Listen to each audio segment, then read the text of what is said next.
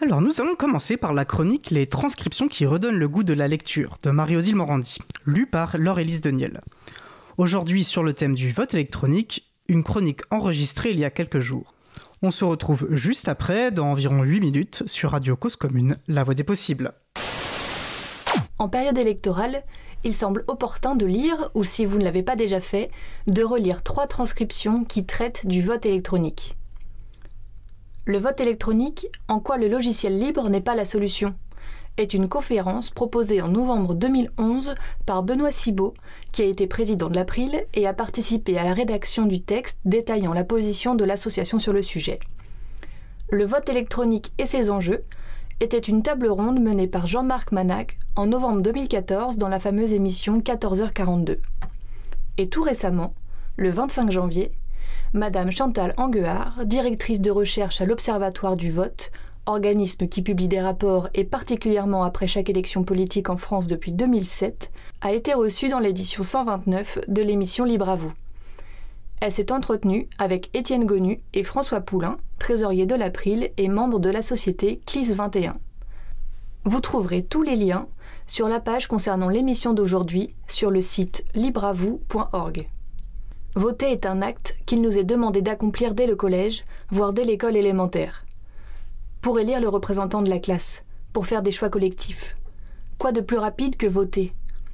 Les étudiants votent, les adultes votent aux élections institutionnelles, européennes, législatives, régionales, municipales, présidentielles, sans oublier les élections professionnelles, les élections au sein d'une association et les référendums. Voter est donc un acte fréquent. Les divers modes classiques de scrutin sont rappelés, la main levée, le vote par courrier postal et le vote avec bulletin papier. Deux types de scrutins sont souvent regroupés sous le nom de vote électronique. Le vote par ordinateur installé dans un bureau de vote et les scrutins par Internet via un navigateur. Organiser un vote n'est pas une mince affaire. Tout doit être prêt à temps. Se posent des questions de coût, mais aussi tous les problèmes intrinsèques liés à la diversité de la population qui doit voter. Les intervenants s'accordent pour affirmer que la tentation de fraude est toujours présente, même dans les associations du libre, que des erreurs sont possibles à différents niveaux.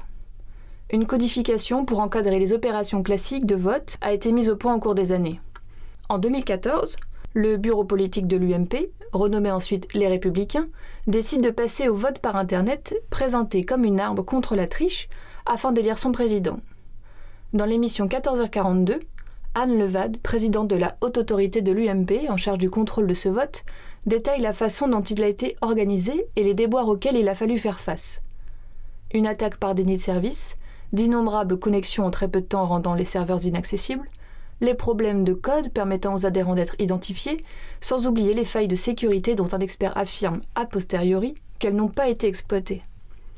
Laissons les auditeurs et auditrices découvrir les difficultés en cascade que les organisateurs de son vote ont dû affronter et qui sont exposées de façon sincère dans l'émission. Roberto Di Cosmo, présent à cette table ronde, de même que François Poulain, le 25 janvier de cette année, rappelle que sans aucune formation, dans le cas de bulletin papier, quiconque présent dans un bureau de vote, même un enfant, en suivant ce qui se passe autour de l'urne transparente, est capable de comprendre et de se rendre compte que les bulletins qui sont comptés le soir, lors du dépouillement, sont exactement les mêmes que ceux qui ont été mis en place par les électeurs. Sont rappelées les caractéristiques d'un vote démocratique.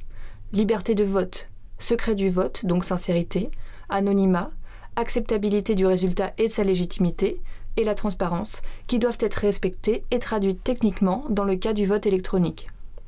Roberto Di Cosmo note que dans l'histoire de l'évolution technologique, les personnes qui poussent à l'utilisation d'une nouvelle technologie sont celles qui la développent, alors que là, ce sont les professionnels de l'informatique, ceux qui connaissent, qui freinent. Et pourquoi freinent-ils? Les explications de Madame Anguard sont éclairantes. D'abord, affirme-t-elle, il n'y a pas d'urne il y a la représentation électronique d'une urne, et il est impossible de savoir si celle-ci est vide au départ, puisque, dit-elle, la mémoire d'un ordinateur, c'est toujours plein. Ensuite, de façon très imagée, elle décrit ce qui se passe. La personne fait un geste, par exemple appuie sur un bouton. Ce geste donne une petite impulsion électrique qui est transformée en un codage informatique. Ce codage informatique est transformé à plusieurs reprises et à la fin, les résultats électoraux sont proclamés.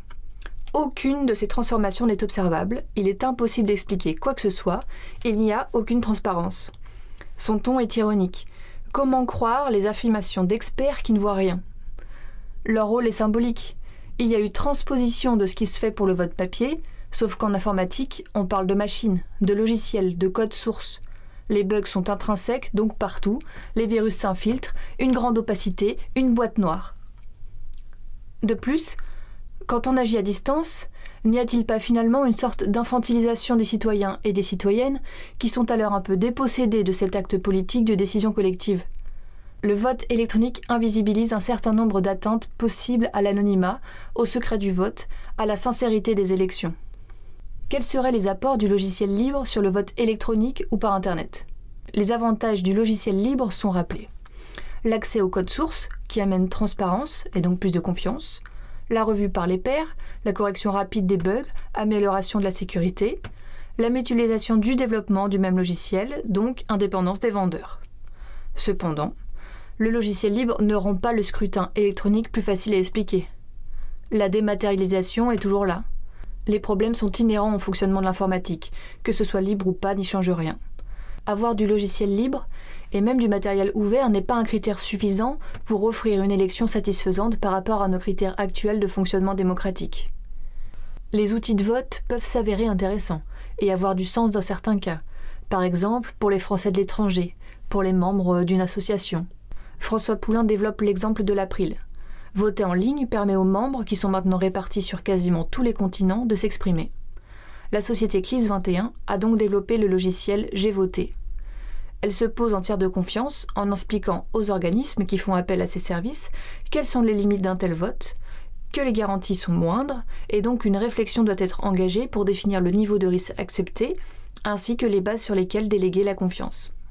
Elle se pose en tiers de confiance en expliquant aux organismes qui font appel à ses services quelles sont les limites d'un tel vote, et que les garanties sont moindres, donc qu'une réflexion doit être engagée pour définir le niveau de risque accepté, ainsi que les bases sur lesquelles déléguer sa confiance. Quand l'enjeu est fort, pour des élections d'envergure comme celle de député ou du président, ce genre d'outil n'est pas souhaitable, n'est pas acceptable, voire inimaginable. Dans les autres cas, on pourra envisager le vote électronique, certes utile et pratique, en fonction des contraintes et des moyens du moment. Toute la difficulté réside dans le fait d'évaluer l'enjeu. Il n'y a donc pas de réponse universelle à cette thématique. Il faut expliquer aux citoyens la problématique avec tous les arguments et, suite à débat, leur demander ce à quoi ils acceptent de renoncer et donc quelles solutions mettre en place. C'est l'appropriation par chacun et chacune, par notre personnel législatif, de tous les enjeux qui gravitent autour du vote et du vote électronique, qui nous fera progresser collectivement. Nous venons d'écouter les transcriptions qui redonnent le goût de la lecture, une chronique rédigée par Marie-Odile Morandi et lue par Laure-Élise Deniel. Je précise que le logiciel J'ai euh, qui a été mentionné pendant la chronique, qui a donc été développé par CLIS21, une, euh, une entreprise d'édition et de développement de logiciels libres.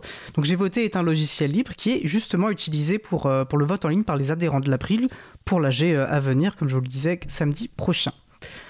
Donc la chronique a été lue par euh, Laure Élise Deniel, qui est donc une des bénévoles de l'équipe euh, Libre à vous, et elle euh, prête depuis janvier sa voix aux chroniques de Marie-Odile. Et avant cela, elle avait déjà enregistré pour nous de super jingles, notamment pour nous dire comment participer à l'émission.